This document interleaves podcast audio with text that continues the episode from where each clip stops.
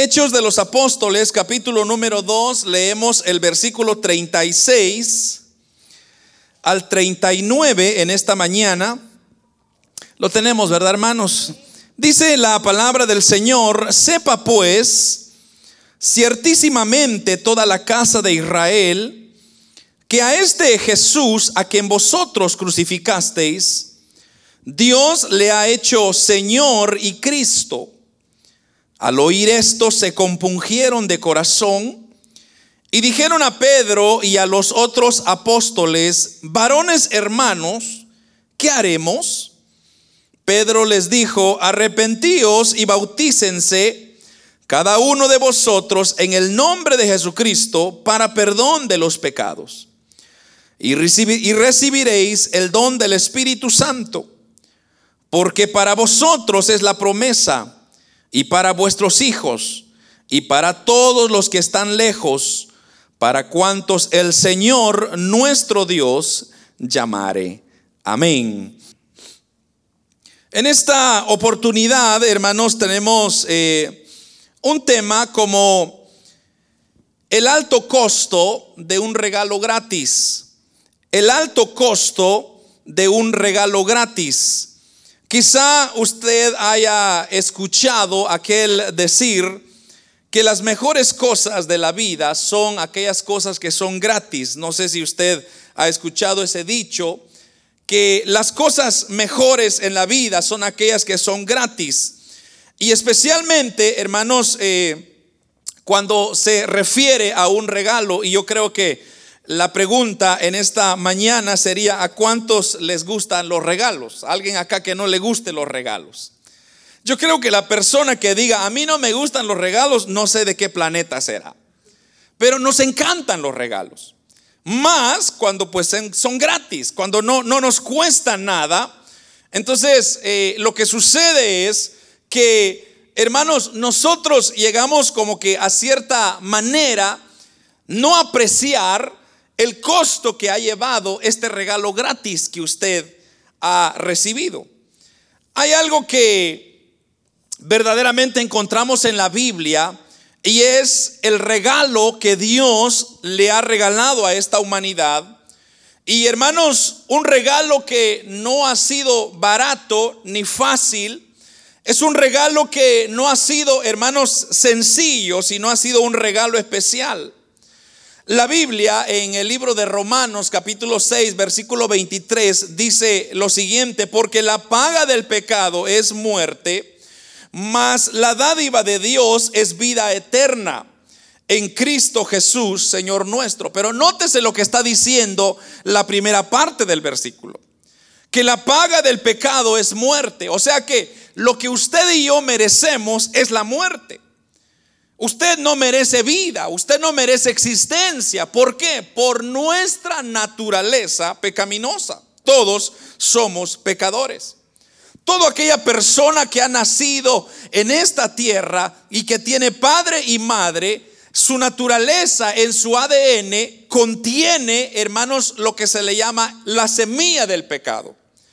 Gracias a que al acontecimiento allá con Adán y Eva, cuando Eva fue engañada por el diablo o Satanás, entonces desde ahí, hermanos, cuando ellos eh, le fallaron a Dios, el pecado se pasó de una persona a otra, de una persona a otra. Entonces, Isaías mismo nos dice, el libro de Isaías nos dice, el hombre se puede lavar con lejía, el hombre se puede bañar cada minuto si desea, pero no se puede quitar el pecado que lleva. Entonces, por eso dice Romanos 6:23, la paga del pecado es muerte. Porque eso es lo que vino a causar el pecado, vino a causar muerte. Pero el regalo de Dios es vida eterna. Ahora, hay algo maravilloso en esto, hermanos, y unas cuantas verdades que yo quiero compartir con usted. Y es que ese regalo que nos da Dios a nosotros, a los humanos, nosotros pudiéramos considerar que es un regalo tan fácil, tan sencillo, tan barato, cuando la verdad o la realidad de las cosas es que es un regalo que no tiene precio.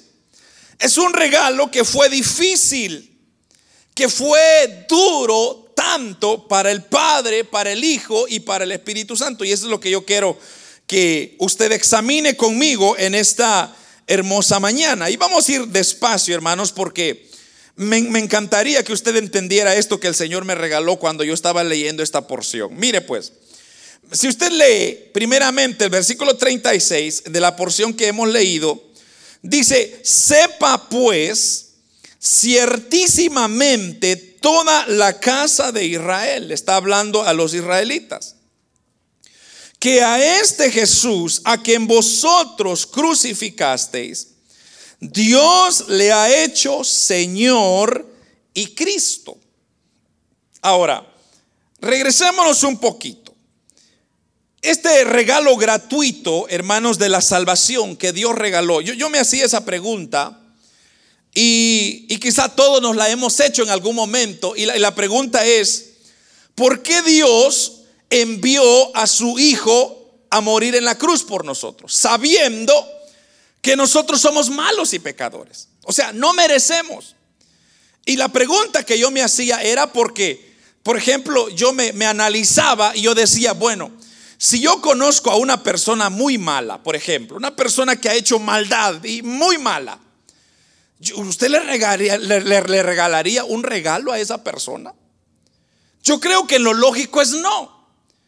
Porque lo, primero que viene es cuando nosotros vemos a una persona mala, lo primero es que lo juzgamos mal y decimos esa persona no es digna, que se muera, que vaya a la cárcel, que están haciendo aquí y, comenzamos a, a separar a las personas. Pero entonces la pregunta es, ¿por qué Dios no hizo lo mismo con los seres humanos? Si nosotros somos malos. Nadie quiere oír de Dios, nadie quiere acercarse a Dios. La mayoría lo que desea es las cosas de la vida, de, los deleites y la vanagloria de la vida. Eso es lo que nos gusta. Pero nadie procura o hace el esfuerzo de venir y buscar y adorar a, a ese Dios quien hizo los cielos y la tierra. Entonces yo insistía en la pregunta. Yo decía, ¿por qué es que Dios aún así envía a su Hijo? Entonces muchos tienen un concepto equivocado de cómo se obtiene la salvación. Y ahí es donde el Señor me llevaba. Que muchas personas en esta tierra tienen un mal concepto o un concepto equivocado de cómo se obtiene la salvación. Entonces, muchas personas, y de hecho hay, hay instituciones, hay teología que dice que la salvación tiene que ser por obras. Que usted tiene que hacer obras para poder lograr su espacio en el cielo.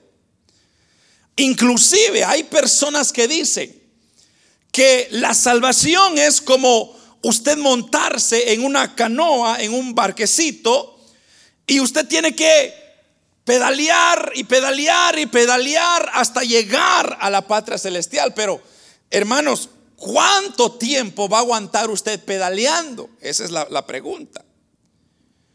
Entonces, hay personas que le dicen, si usted se viene de rodillas, una cuadra, un kilómetro, usted se va a ganar el cielo. Y mucha gente lo hace. Pero eso, amados hermanos, es una idea equivocada de ganarse la salvación de Dios. Fíjese que estaba leyendo, hay un comentario, en un comentario bíblico donde un musulmán hace esta declaración y mire lo que él dice. Dice, toda mi vida he obedecido el Corán y he adorado a Alá fielmente. Si después de la muerte yo descubro que no hay paraíso, mire esto, ni mujeres vírgenes, como lo que un hombre pueda ser consolado, como dice el Corán, promesas, entonces me sentiré que he sido miserablemente engañado. No sé si usted entendió lo que, lo que dice este, este musulmán. Lo que está diciendo él, o sea, el Corán, la religión musulmana dice de que si usted procura, hace, se esfuerza, se sacrifica Y entre más daño hace, porque eso es lo que dicen ellos, entre más impacto deja usted aquí en la tierra, allá en el cielo le están esperando mujeres vírgenes. Entonces, un concepto, le digo, muy, muy errado, muy, muy torcido, porque en realidad eso no, no, no, no se acerca a la realidad de las cosas. Pero aún tener duda y decir que si no es cierto, entonces seré miserablemente engañado. Pero, hermanos, el mundo así está engañado. ¿Por qué? Por cosas que pensamos que son cuando no, de, no, no es así. Ahora, yo le puedo decir, y de hecho, eh, esta religión musulmana, ellos piensan que el, el desaparecer personas es un acto de heroísmo.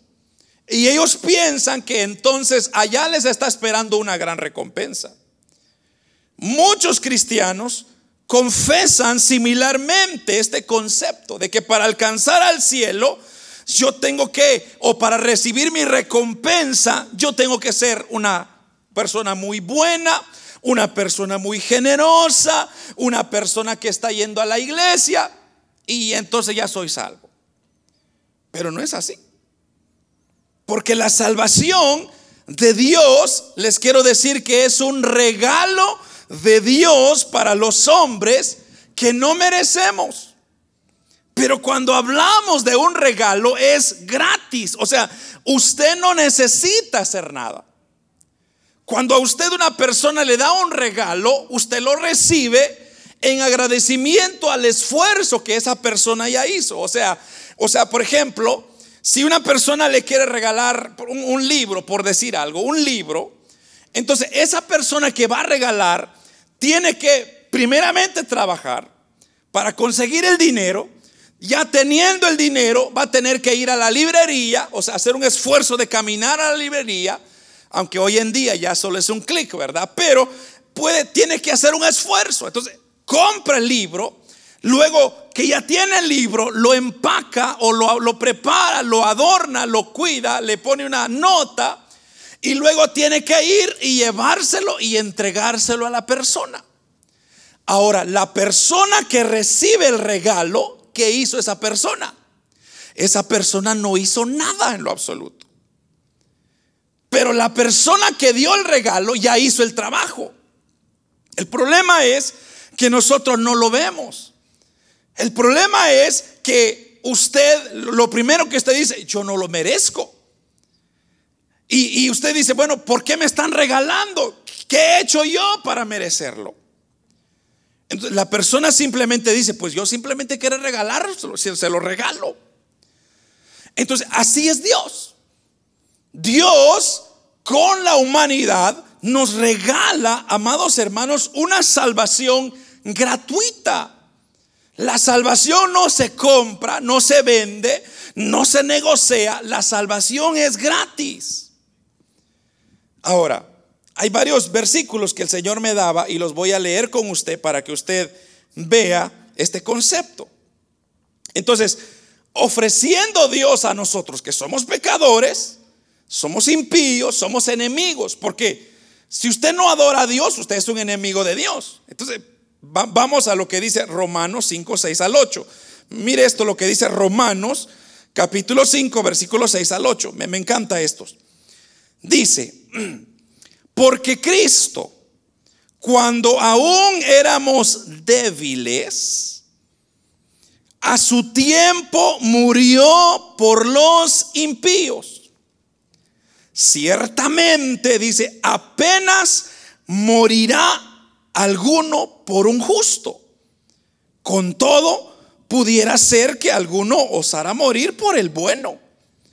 Mas Dios muestra su amor para con nosotros. Esto me encanta. Que aún siendo, aún nosotros pecadores, Cristo murió por nosotros. Ahora, e-, esto está interesante, hermano. Porque mire lo que está diciendo el versículo 7, bueno, 6 y 7, porque Cristo cuando aún éramos débiles, a su tiempo murió por los impíos, pero el versículo 7 dice, ciertamente, o sea, está diciendo, la verdad es que apenas morirá alguno por un justo. O sea, lo que está diciendo Romanos es, si a usted le dijeran, mire, usted tiene que dar la vida y le, le, ponen enfrente de usted, mire, este es su hijo, su mamá, este es su hermano. Entonces usted va a dar su vida por su familia.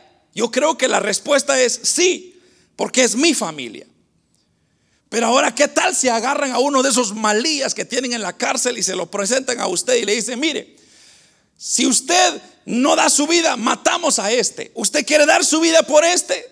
¿Cuál sería su respuesta?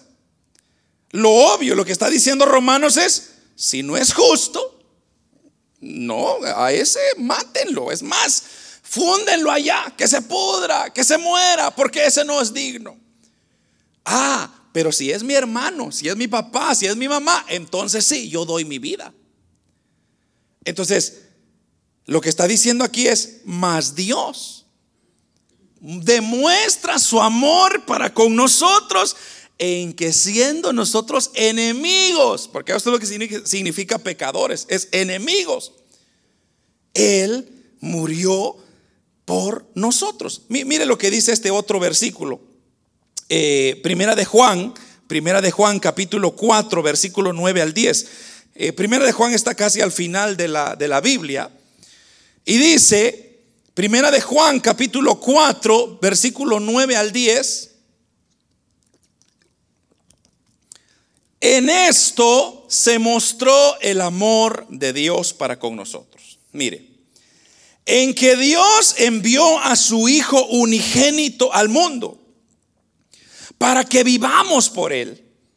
En esto consiste el amor, no en que nosotros hayamos amado a Dios, sino en que Él nos amó a nosotros y envió a su Hijo en propiciación por nuestros pecados. Mire qué interesante esto. O sea, porque no porque nosotros decidimos amar a Dios, Él nos amó sino que fue al revés. Él nos amó a nosotros. Por eso dice, en esto se mostró el amor de Dios para con nosotros, en que Dios envió a su Hijo unigénito al mundo para que vivamos por Él. Pero esto me encanta. En esto consiste el amor. ¿En qué? En que nosotros hayamos amado, no en que nosotros hayamos amado a Dios, sino en que Él nos amó a nosotros. Entonces, una vez más, ya tenemos una segunda evidencia de que no somos nosotros los que amamos a Dios, sino es Dios amándonos a nosotros. Y mira, aquí le va una tercera. Eh, hay dos porciones acá, pero leamos si quiere Apocalipsis capítulo 21, versículo 6. Apocalipsis 21, 6, mire lo que dice. Y me dijo, hecho está, yo soy el alfa y la omega el principio y el fin. El, al que tuviere sed, yo le daré gratuitamente de la fuente del agua de la vida.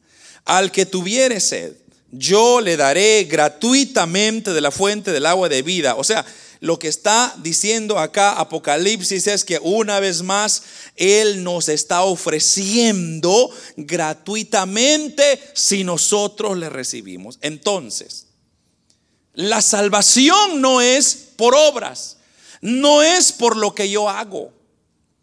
Porque mire, hermano, si la salvación fuera por obras, entonces yo tendría que tener una, medida. Yo tendría que tener un, límite para yo poder decir, bueno, estoy encima para pasar o estoy abajo para trabajar y seguir luchando. Por ejemplo, así como cuando usted va a la escuela, usted le dicen 50% es la línea. Si usted tiene 51, pasa el grado. Si usted tiene 49, no pasa el grado. Pero usted sabe. Entonces, usted como estudiante, ¿qué hace? Si usted está en 45, usted le echa ganas, le echa ganas. 49, uno más, uno más, y le echa ganas. llegó a 50, uff, ya, pasé. Entonces, si la salvación fuera así, tendría que tener ese sistema. Porque de otra manera, ¿cómo sabe usted que es salvo? ¿Cómo sabe usted que va a alcanzar la salvación de Dios o el perdón de Dios si usted no tiene un metro? Entonces, la salvación de Dios, como dije, no es una iniciativa del hombre, es una, un regalo de Dios que se nos ha dado a nosotros los humanos. El problema es que nosotros no lo queremos recibir. Entonces, si la salvación se nos ofrece gratuitamente, ¿qué significa eso para nosotros? ¿Por qué es que el ser humano no ha apreciado la salvación de Dios? Porque como dije al principio, aquel dicho que dice, aquel que nada le cuesta, no aprecia. Entonces, así somos. Y como le digo, cuando una persona da un regalo, aquel que está dando sabe cuánto esfuerzo y sacrificio le ha costado aquel regalo. Pero la persona que está recibiendo, esa no sabe. Entonces, y peor si no le gusta. Un ejemplo, ¿no? Un ejemplo. Imagínese usted, a usted le regalan un suéter, un suéter eh, amarillo, brilloso, de esos de construcción, todo que, usted brilla. Usted, lo primero que usted diría, Dios mío, ¿y este suéter? ¿Quién es esa persona? ¿Cómo se atreve a insultarme, verdad? Pero si le diera algo que a usted le gustara, usted dijera, ay Dios mío, qué belleza, qué hermoso, que me regale más. Pero cuando no nos gusta, entonces nosotros lo desechamos.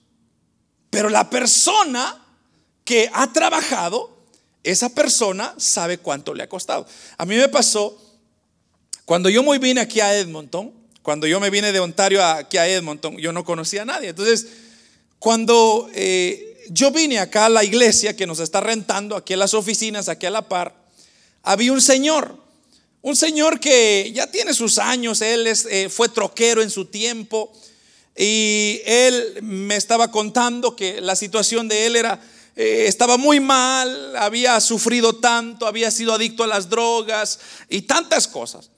Entonces, pero me estaba diciendo, pero me estoy levantando, me dices, estoy luchando. Entonces, eh, yo me recuerdo que nosotros habíamos traído unos lapiceros de esos que están ahí, de la radio, un color amarillo, amarillo y blanco, porque ese, ese era el color de la radio. Entonces yo le dije, mira, te regalo este lapicero, le digo, para, para que lo tengas ahí cuando, cuando tú lo necesitas. Y hermano, los ojos que puso ese, ese hermano, ese, porque es un hermano, eh, me dijo, wow, nadie me había regalado nada. Imagínese usted, solo un, un lapicero, una pluma. Entonces le digo, no te preocupes, es tuyo. Y para no serle larga la historia, este diciembre, en este diciembre, eh, cuando yo vengo a la oficina, me dice, me dice la secretaria, me dice, fíjate que este señor que tú conociste te vino a dejar un regalo. Ah, le digo, bueno, gracias. Y me, entregó una bolsita, ¿verdad? estaba cubierta en una bolsa. Este, él pudo lo que pudo hacer. Entonces, cuando yo abro la bolsa, él me había dado o me había regalado una, una, una, una, jacket, un suéter como tipo jacket, ¿verdad? Amarillo, pero igual que el color del lapicero. Me, me, regaló, pero me dice la secretaria, pero no, yo, yo no, no te recomiendo que lo pongas, me dijo. La secretaria, ¿verdad? Y le digo, ¿y por qué?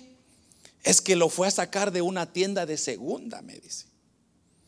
Ahora imagínese usted la secretaria sacando sus conclusiones, pero porque a ella no le costó. Pero a este señor, aunque quizás sea de la segunda, quizás sea de un color que no es mi favorito, pero el esfuerzo que él hizo de ir, comprar con su dinero, aunque así sea un dólar, él hizo el esfuerzo, él lo empacó y él me lo regaló. Entonces yo dije, gracias Señor, porque esta persona pues me regaló algo, aunque sea me regaló algo. Así es el hombre, la persona que recibe el regalo, si le gusta, es agradecido, si no le gusta, lo desprecia. Y así somos nosotros.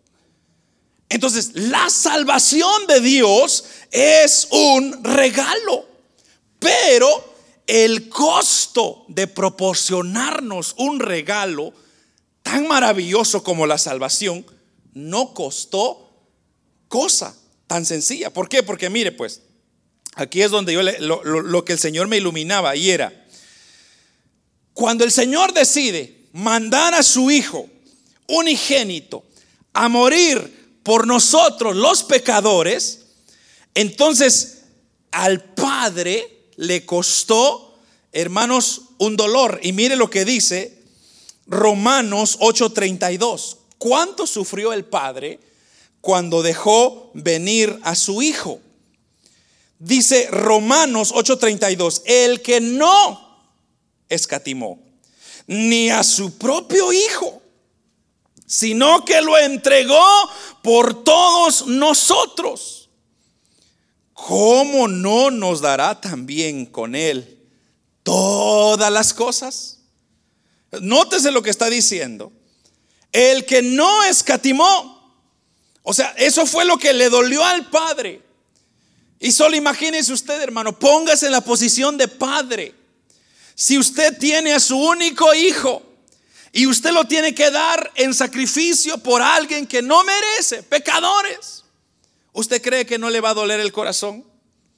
Claro que sí, pero dice que Él no lo escatimó, sino que lo entregó por todos nosotros. Entonces, cuando más, cuando Él sabía que su hijo iba a terminar en una cruz, clavado con una corona de espinas. Hermanos, con esos clavos en las manos y en los pies, con esos azotes.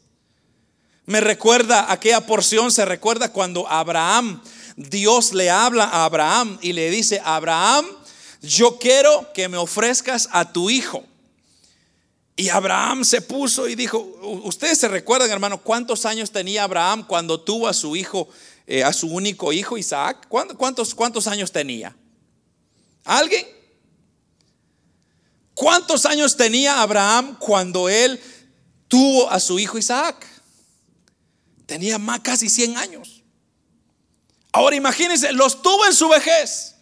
Le había costado tanto el tener hijo. Y ahora Dios le dice, yo quiero que me lo entregues a mí. Entonces Abraham como padre, dentro de sí, él estaba dolido, pero dijo, si Dios me lo está pidiendo, yo se lo voy a entregar. Entonces agarra con sus siervos y monta los caballos, pone la leña, trae a su hijo, porque lo tenía que ofrecer en un sacrificio. Entonces, y se van a la montaña.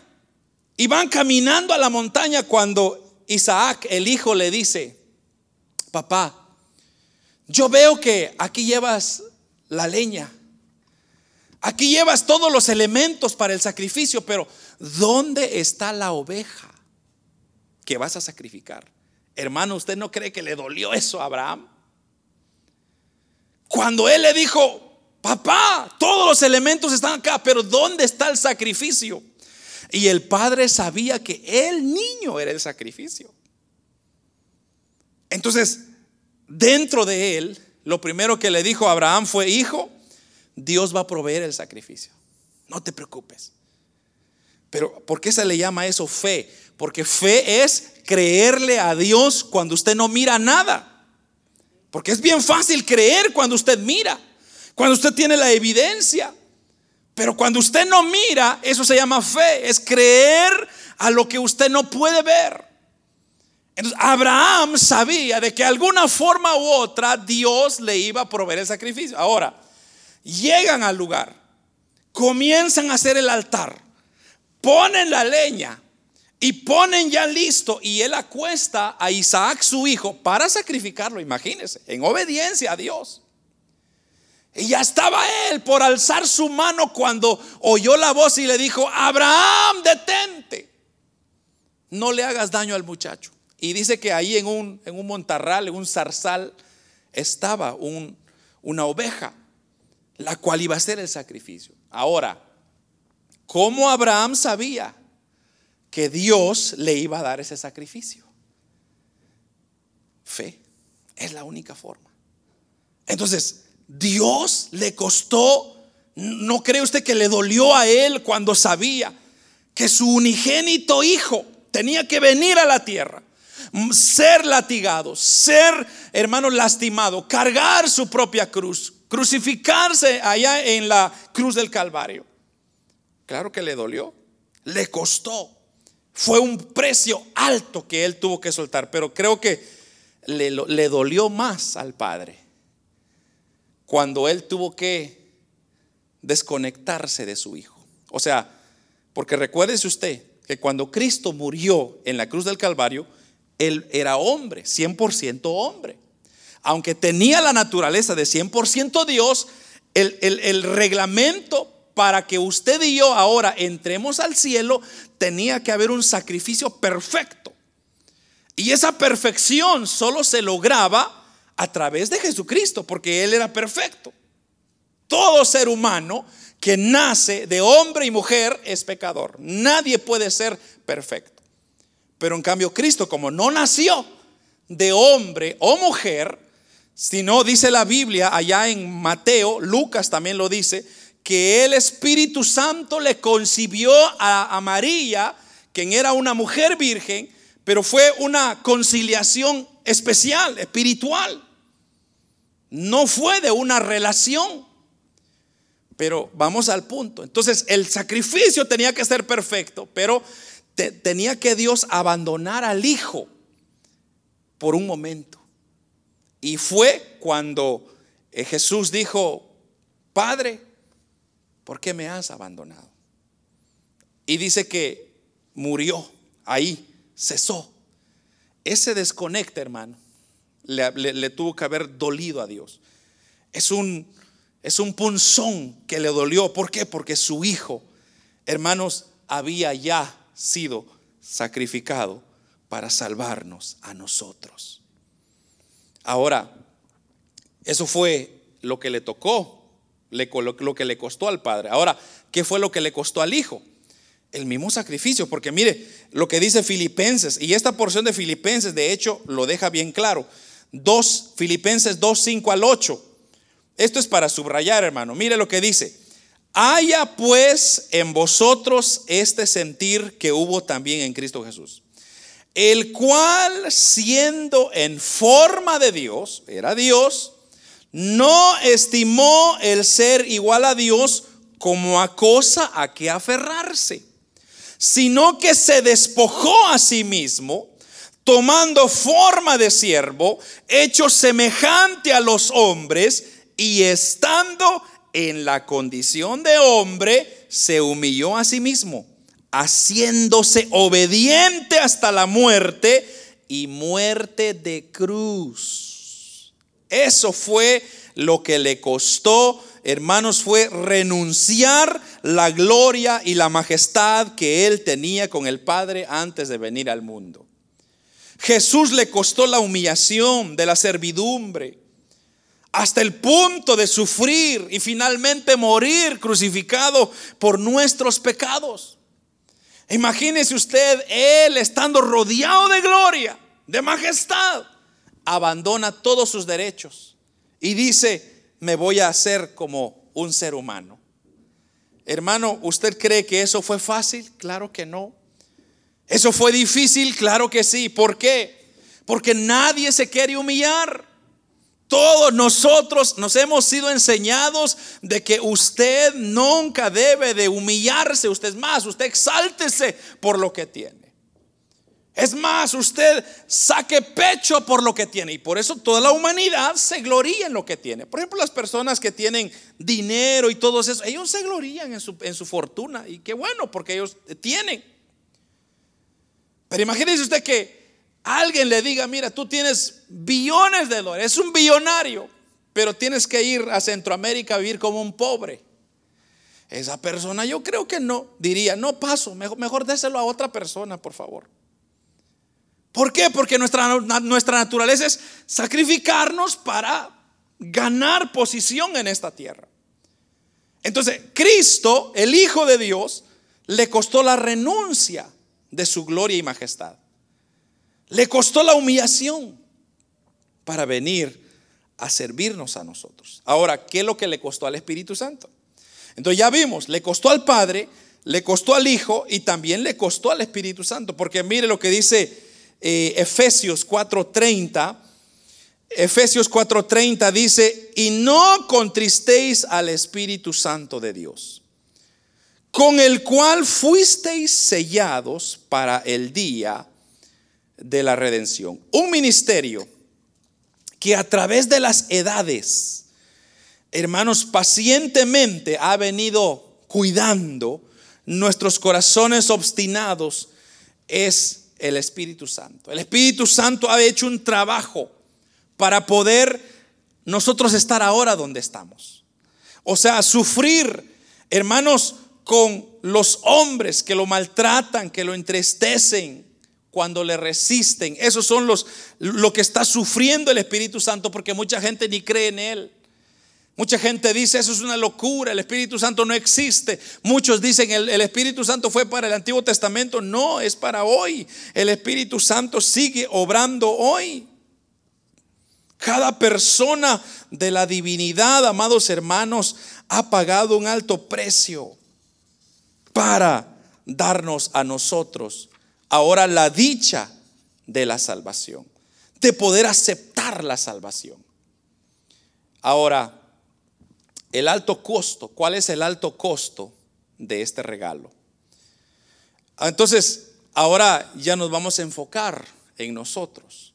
Porque eso es lo que dice el apóstol Pablo en Gálatas capítulo 2, versículo 20. Y, me voy a enfocar en esta porción para aclarar este punto. Dice que con Cristo estoy juntamente crucificado. Y ya no vivo yo, mas ahora vive Cristo en mí. Y lo que ahora vivo en la carne, yo lo vivo en la fe del Hijo de Dios, el cual me amó y se entregó a sí mismo por mí. Mire lo que está diciendo el apóstol Pablo acá. El apóstol Pablo está gustosamente diciendo, recibiendo, expresando lo que para él significa el tener a Jesús como su Señor y su Salvador. Porque él está diciendo, ahora yo estoy justamente crucificado con Cristo, pero ya no vivo yo más, Cristo vive en mí, pero me encanta esto que dice, ahora dice, vivo, no vivo en la carne, lo vivo en la fe del Hijo de Dios. La fe del Hijo, no la fe mía, sino es la fe que Cristo tuvo para conmigo, de que yo le iba a recibir de que yo iba a llegar a entender lo, lo, maravilloso de este regalo precioso que el cielo nos regaló.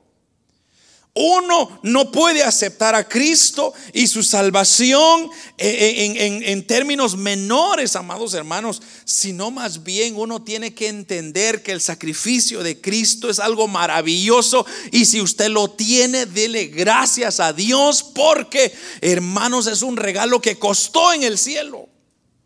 Le dolió el Padre, Hijo y Espíritu Santo, pero que ahora lo tenemos, ahora gracias a la fe del Hijo de Dios.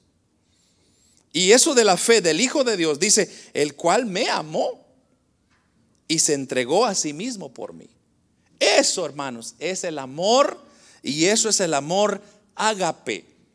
El amor ágape es el amor que se entrega sin esperar nada a cambio.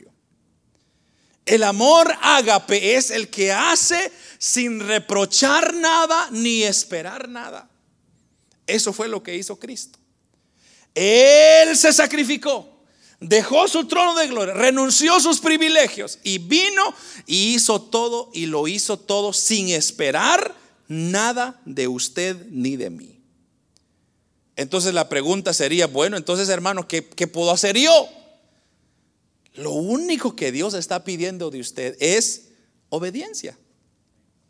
Lo único que Dios está pidiendo a usted es fidelidad. Que si usted ya le recibió, ya lo obedeció, ahora manténgase adorando, exaltando. No hay nada más que a Dios le agrada que sus hijos le adoren, que sus hijos le agradezcan, amados hermanos. No seamos hijos malagradecidos, seamos hijos agradecidos, porque gracias a Él usted y yo estamos donde estamos. No es por nuestra capacidad, no es por nuestra fuerza, no es por nuestra sabiduría. Usted está hasta aquí gracias a Dios. Gracias a que Él no lo abandonó en el camino.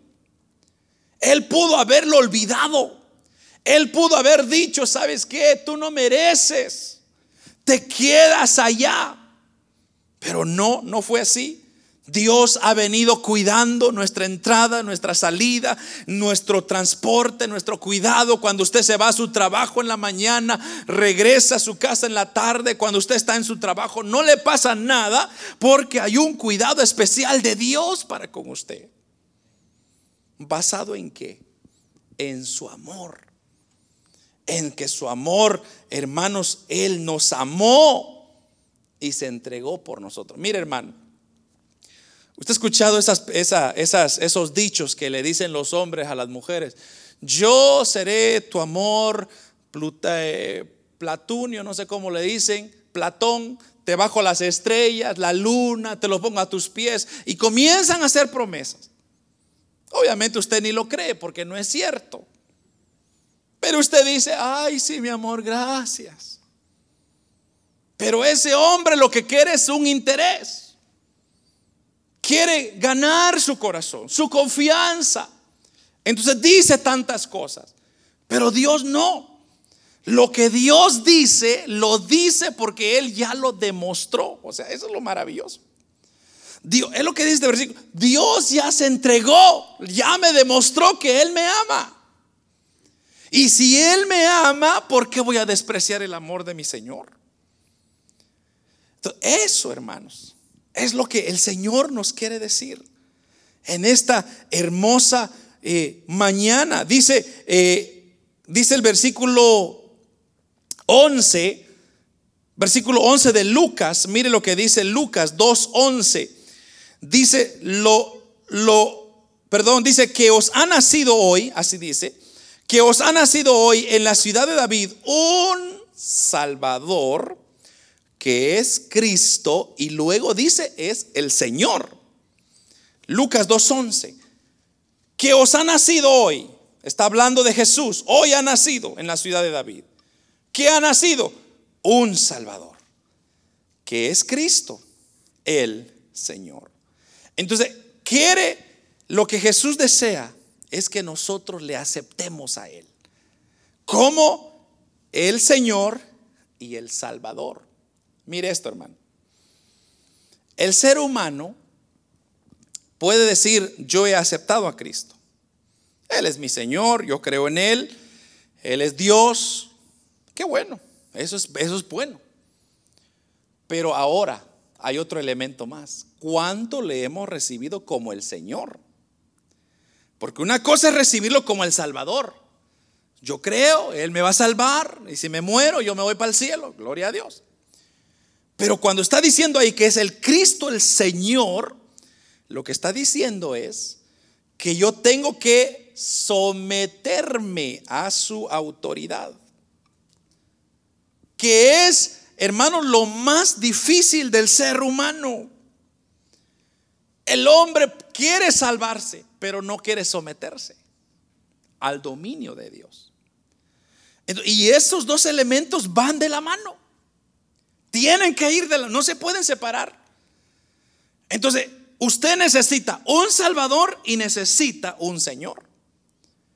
Porque si usted no está sometido a ese Salvador, a ese Señor, entonces lo que usted va a comenzar a hacer es que usted va a comenzar a hacer su propio imperio, su propio reino, sus propias reglas y a vivir de acuerdo a lo que usted piensa. Pero lo que Dios quiere es un sometimiento completo. Así como Él se sometió completamente, entonces ahora Él espera que usted y yo nos sometamos a Él completamente. Mire lo que dijo un doctor que se llama Paul, que dice, la iglesia hoy está paralizada en el momento de su suprema oportunidad porque hemos cometido la blasfemia de insistir en que lo que es tan costoso para Dios vendrá fácil para nosotros. No nos hemos atrevido a enfrentar a nuestras congregaciones con un evangelio duro. Y eso es lo que pasa. El evangelio, hermanos, no es fácil. Porque el evangelio es, un, e, e, es, es duro en, en cierta manera. ¿Por qué? Porque requiere rendición requiere sacrificio, requiere esfuerzo. Y eso es, hermanos, lo que ya el Señor nos ha demostrado que a Él le costó, entonces nos va a costar a nosotros también. O sea, tiene que haber un precio.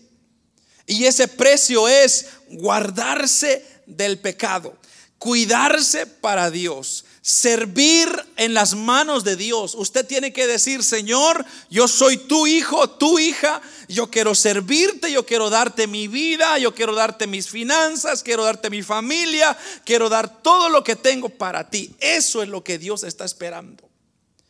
Dios no solamente quiere el día domingo, el día miércoles, el día lunes, no, Dios quiere todos los siete días, que me ame los siete días que platique conmigo los siete días. Y cuando hablo de platicar es orar. muchas veces nosotros no oramos. Pero entonces, ¿cómo se siente el Padre que nos regaló y le costó el sacrificio de la salvación? Él se siente decepcionado. Él dice, bueno, ¿cómo es que mi hijo se levantó esta mañana y ni siquiera me saludó? ¿Cómo es que mi hija se fue a dormir y no me dijo buenas noches?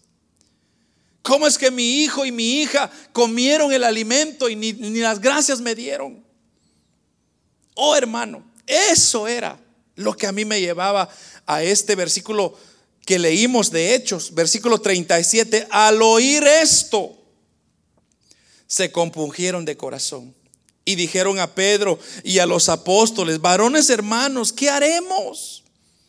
Pedro les dijo, arrepiéntense y bautícense cada uno en el nombre de Jesucristo. Lo que está diciendo Pedro ahí es de que muchas personas estaban acostumbradas a vivir su estilo de vida como un llanero solitario. Yo me mando, yo hago lo que quiera, yo me levanto cuando quiera, me acuesto cuando quiera, hago lo que quiera, todos nosotros.